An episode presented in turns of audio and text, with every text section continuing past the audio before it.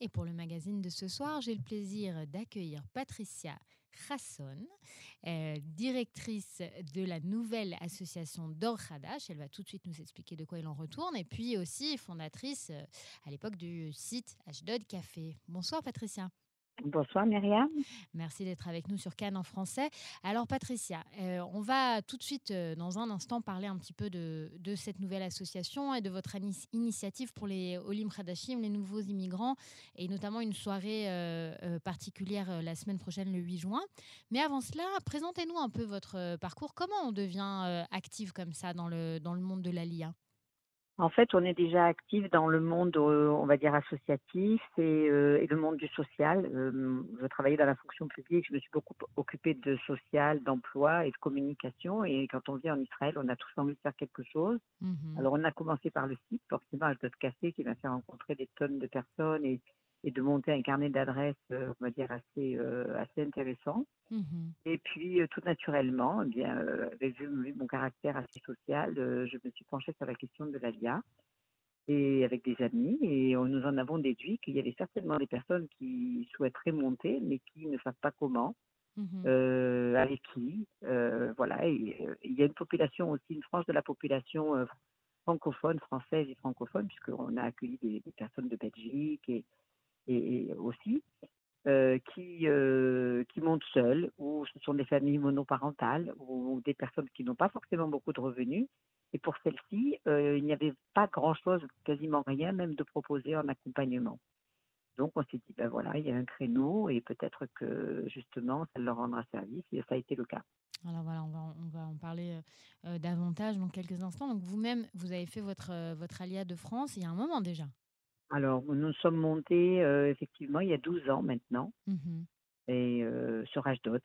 Sur Ashdod, voilà. La mmh ville, euh, une des villes particulièrement francophones. Pour, vous sauriez me dire combien d'habitants francophones on a à Ashdod pour comparer, par exemple, avec la population Natania euh, En fait, des francophones, il y en a beaucoup parce que comme c'est une ville à la base qui a été plus ou moins fondée par des Marocains et qui sont euh, tous franco, enfin, qui, sont franco, ils parlent le français, mmh donc il y a plus de 60 000 personnes dans cette ville euh, de francophones. Mmh, mais des Français même, il doit y en avoir à peu près, pas, à peu près 15 000, quelque chose comme ça. Mmh. D'accord. Oui, c'est ça. C'est que c'est pas la même chose d'être francophone et français.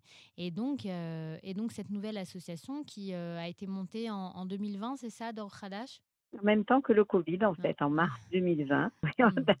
on, est courageux. On est courageux. Euh, oui, en mars 2020, on, a décidé de, voilà, de, de retrousser nos manches et de s'occuper de, de, ces personnes charmantes, d'ailleurs au demeurant, avec énormément de qualité, mmh qui, euh, bah, qui souhaitaient monter en Israël avec un esprit très sioniste, avec un esprit euh, vraiment de, euh, de pionnier même, puisque nous les avons fait monter à Nofagalim dans un premier temps.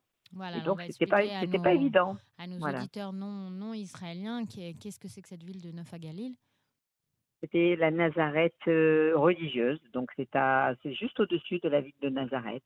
C'est une ville de 45 000 habitants, mmh euh, charmante, qui se trouve sur une petite montagne à peu près à 400 mètres d'altitude et euh, ça ressemble à la campagne aixoise d'ailleurs pour ceux qui, qui connaissent. Mmh. Et donc c'est un endroit qui nous permettait, grâce à un accord que nous avions avec le maire, et eh bien d'avoir un, un, un coordinateur francophone et de surtout surtout de les accueillir dans un mercaskita, chose qui aujourd'hui est de plus en plus difficile. Donc pendant trois mois, c'était une chance que de pouvoir leur dire ben, vous avez cette tranquillité d'esprit, vous ne payez que 1000 shekels par mois et ça vous laisse le temps de, de, de, vous intégrer à votre, à votre rythme. Alors c'est ça, hein. parlons-en, parce que des structures, on va dire, qui euh, s'occupent d'accueillir euh, les Olim, les nouveaux immigrants, et en particulier les Olim français, euh, il y en a quelques-unes déjà. On, commence évidemment par, les institutions, le, ministère de l'ALIA, l'agent juive, et puis d'autres d'autres organisations, des filiales, on va dire, comme l'expérience israélienne et Massa, qui souvent font fonction un peu d'accueil pour l'étape d'accueil pour les jeunes, notamment pour, par l'insertion professionnelle. Pourquoi, à votre avis, il y avait vraiment un besoin de monter une organisation spécifique? À quel besoin finalement euh, ces autres organisations ne répondent pas? Parce que bon, pour les jeunes, vous les avez évoqués, je commencerai par eux. Il y a énormément de choses, notamment avec les programmes Massa qui sont mis en place. Mhm. Il y a aussi les programmes Massa dans les yeshivas. Dans, il, y a, il y a vraiment, vraiment pour la jeunesse, et tant mieux. Et puis d'ailleurs, ça ne va pas s'arrêter là. Que le ministre a, a laissé entendre que euh, il allait développer l'ALIA des jeunes, notamment sur Jérusalem. Donc moi, Mhm. je trouve que c'est excellent. Maintenant, il y a une tranche euh, de personnes euh, qui, qui, elles, alors quand elles ont dépassé euh, les euh, 35 ans, 30-35 ans, ça veut dire qu'elles ne rentrent plus dans les programmes Massa ou les programmes des jeunes, donc elles ne sont plus considérées comme jeunes pour en bénéficier et que ce ne sont pas des familles, parce qu'en matière d'accueil de groupe, euh, il n'y a que Shalom Va qui accueille les familles et de surcroît avec des critères. Euh, donc euh, c'était compliqué parce que du coup elles se retrouvaient bah, à devoir euh, monter plus ou moins seules dans les villes de leur choix, accompagnées par des coordinateurs dans les différentes villes plus ou moins francophones, mais avec des difficultés, avec une perte de temps, avec pas forcément des outils, voilà. Et, et c'était important de mettre tout ça en place la première année d'Alia. Alors pas forcément en les faisant monter dans la ville de leur choix, mais tout au moins en les accompagnant la première année, en leur donnant tous les moyens pour pouvoir s'intégrer rapidement, et ensuite, bon, soit rester sur place, soit eh bien, euh, aller s'installer dans, une- dans la ville de leur choix. Mhm.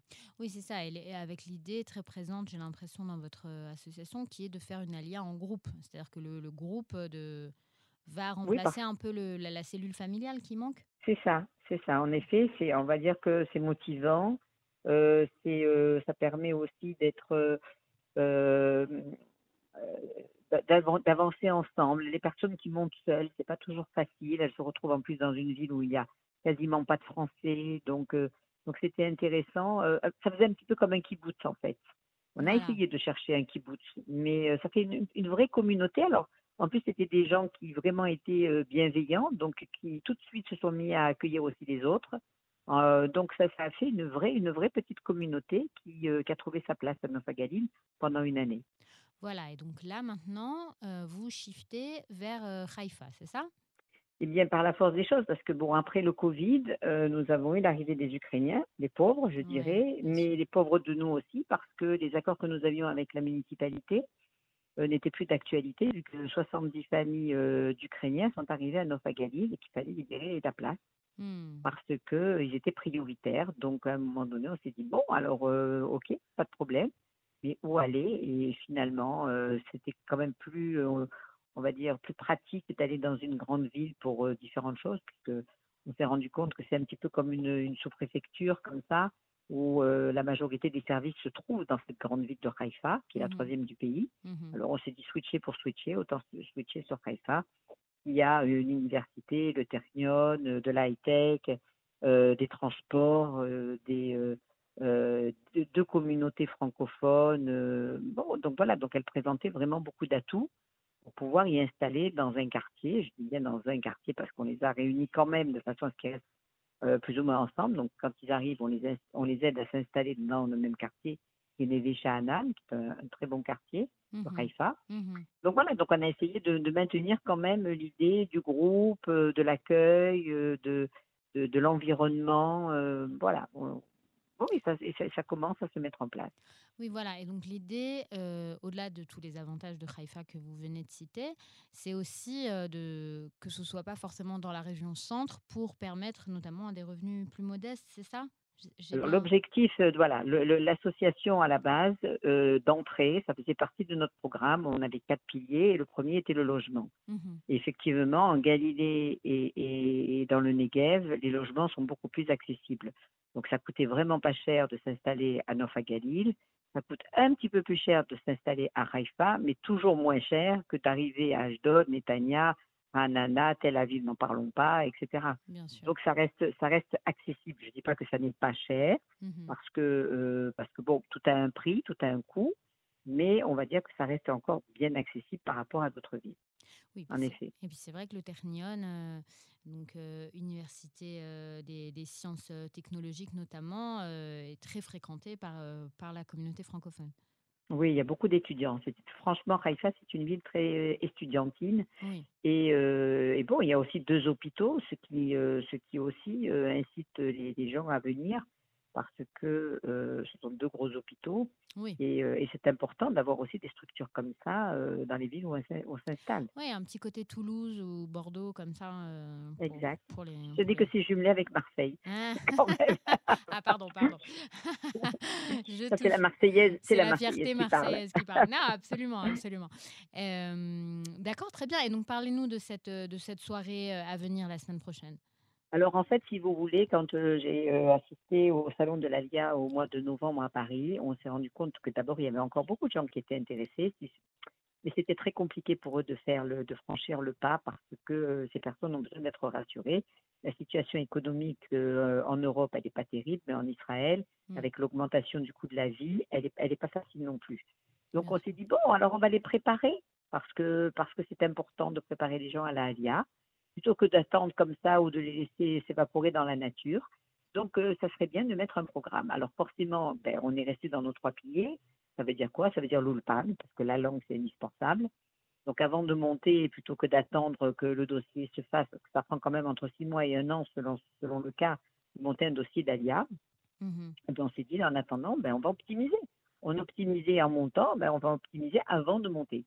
Donc voilà, donc la soirée va permettre justement à présenter euh, l'Organisation sioniste mondiale avec qui nous avons un partenariat euh, et qui permet à nos aux LIM qui s'inscrivent dans notre programme de bénéficier d'un open gratuit en Et fonction de leur niveau c'est ça par, et en Zoom, d'où l'intérêt, Mhm. parce qu'une fois qu'ils ont commencé l'ULPAN, ils peuvent le poursuivre une fois monté en Israël. Oui.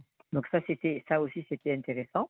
Ensuite, la gestion du budget. Deux- deuxième chose dont je me suis rendu compte en France, c'est que les gens ne, ne savent pas tellement gérer leur budget. C'est pas une critique, c'est juste une constatation en France, parce que d'abord ils reçoivent aussi euh, pas mal d'aide sociale, Oui, et ça. que voilà, et que en Israël il n'y a pas tout ça, donc il faut réapprendre à gérer un budget en Israël avec, eh bien, le- le- les coûts euh, auxquels nous sommes confrontés euh, ici, les coûts, euh, voilà, de ce que ça coûte, un loyer, la coupe euh, le, tous les frais inhérents à une vie en Israël, euh, l'école pour les enfants, euh, voilà. Et qui mieux que Valérie Alphon pour faire ce genre de travail. Elle est déjà bien connue euh, du public, qui, euh, puisqu'elle elle fait énormément de conférences. Donc c'était important aussi pour nous d'avoir quelqu'un qui, qui soit identifié comme étant un petit peu la, la, la madame économie de, de, de l'agent juive. C'est l'agent juive, cette fois-ci, qui nous permet de, de bénéficier gratuitement de son accompagnement en matière de gestion de budget. Et puis ensuite, alors ça par contre c'est plus innovant, c'est au niveau de l'emploi, parce qu'on on a aussi euh, ceux qui montent avec nous, même, ceux qui sont montés à Nova Galil, ils allaient à l'Ulpan le matin, ils travaillaient l'après-midi, ils avaient un job d'appoint. Et donc, si vous voulez, on continue dans ce sens. Si ce n'est qu'on s'est dit, bon, job d'appoint pour job d'appoint, autant déjà avancer et faire avec eux le bilan de compétences, euh, éventuellement envisager une formation professionnelle ou une reconversion ou euh, la, la, la reconnaissance de leur diplôme. Et voilà, et donc du coup, euh, bah, c'est avec l'agent juive qu'on travaille avec Sarah Aziza, qui est spécialisée à l'agent juive dans ce domaine professionnel, et surtout avec Calita. C'est ça Ouais, la grande première, c'est que le Calita a aidé les gens après. Ben oui, c'est un partenaire de poids. Et cette fois-ci, ben, il nous aide en, en amont. Voilà, donc on prépare les gens avant de monter sur Haïfa, à ce qu'ils peuvent trouver comme type d'emploi sur Haïfa, et surtout, euh, quoi faire. Voilà. D'accord, donc vraiment un véritable accompagnement, toute une, une enveloppe pour qu'une fois, dès, en fait, dès l'arrivée sur place, les choses se mettent en place. Quoi. on essaie vraiment de, ben oui, de, de leur donner le maximum d'outils, de les préparer au maximum parce que faire son alia, ça n'est pas facile. Monter en Israël, ça n'est pas facile. Changer de pays, ça n'est pas facile. Euh, ça l'est d'autant plus aujourd'hui avec euh, des codes différents ici. On a beau être juif, mais, euh, mais, mais on réfléchit pas forcément de la même façon. On voit pas les choses de la même façon. Et c'est très important d'être. Alors, l'avantage de Haïfa aussi, c'est que la communauté euh, francophone est quand même beaucoup plus euh, on va dire, intégré que euh, à Ashdod ou à Netanya. Les gens travaillent dans le milieu israélien, fréquentent beaucoup plus le milieu israélien. Il n'y a pas beaucoup, beaucoup de Français. Donc voilà, c'est ça qui est intéressant aussi. Ça permet aux gens, mais vraiment de rentrer dans le bain. Et pour nous, c'était important. D'accord. Donc, en redonnons les détails. Cette soirée, elle a lieu le 8 juin. Exactement, à 19h heure de France. Mhm. Donc, euh, soit on, on appelle, on, on m'appelle, soit on se connecte directement sur, euh, sur euh, le sur notre page, sur voilà, sur site? notre page, sur notre site, sur notre page Facebook ou sur notre site et euh, pour obtenir le lien. Je sais que l'Organisation sioniste mondiale partage énormément maintenant sous forme de newsletter l'information aussi avec le lien d'inscription au Zoom. Mmh Donc voilà, donc j'incite un maximum de personnes à, à- à participer à cette conférence pour comprendre quel est l'objectif et, et surtout, euh, et surtout euh, euh, c'est c'est assez innovant, donc, euh, donc euh, envisager, alors peut-être pas dans l'immédiat parce que ça prend du temps, mais euh, ben, de faire le pas, de franchir le pas et de façon euh, équipée. Voilà. Alors, euh, un dernier mot, euh, puisque le, temps va bientôt nous, manquer pour, pour la fin de cette interview, mais au-delà de cette initiative im- importante de ce projet en particulier à Haïfa, comment vous voyez la- la- l'avenir de l'association et pour vous, si je vous demande, Patricia, dans 10 ans, vous voulez que l'Alia francophone, elle en soit où? Vous me répondez quoi? Écoutez, moi, pour ma part, euh, le seul objectif que nous avons, c'est d'aider les Français ou les francophones à monter en Israël, peu importe la ville. D'ailleurs, on en accompagne, on en a accompagné d'autres qui sont, qui sont arrivés dans d'autres villes. On ne les a pas abandonnés. Mhm. Euh, moi, mon objectif, c'est ça, c'est qu'à un moment donné, euh, les Juifs de France prennent conscience de, de leur sionisme, prennent cons- con- conscience de la situation en Europe. Après, chacun doit le faire avec, euh, avec euh, son envie, son choix, sa décision. Mais en tout cas, nous, on est prêts pour les aider, et notamment ceux qui veulent monter. Après, euh, ça n'est pas évident, on peut le comprendre, et ça l'est de moins en moins. Mais vivre en Europe, ça le sera aussi de moins en moins. Donc Oui, nous, on se tient prêt, euh, voilà, nous on se tient prêt à les préparer, c'est le cas de le dire, et de façon à ce que ben, le, le jour venu, euh, voilà, maintenant dans 10 ans, je ne peux pas vous dire parce que le programme lui-même de Dor Hadash a déjà évolué. Nous, en fait, on est complètement flexible, on, se calque sur, euh, sur la situation du moment. Donc voilà, donc euh, l'association s'est créée avec un programme. Ce programme est resté plus ou moins le même, mais a évolué.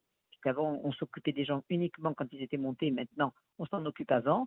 Et j'espère bien qu'on continuera toujours à euh, fonctionner de cette façon-là pour, justement être en phase avec, les Juifs de France et de Belgique. Voilà. Alors voilà, l'accueil d'Eolim euh, pour un, peut-être pas un cocon, mais en tout cas une, Un incubateur. un Ça s'appelle d'ailleurs un incubateur. incubateur. Voilà, un incubateur pour aider à passer ce, ce cap et cette transition euh, si euh, délicat parfois. Euh, Patricia Khasson, merci beaucoup pour cet entretien. C'est moi qui vous remercie. On donnera les, les détails sur nos réseaux sociaux également. Merci. Merci beaucoup à vous. Au revoir. À bientôt. Au revoir.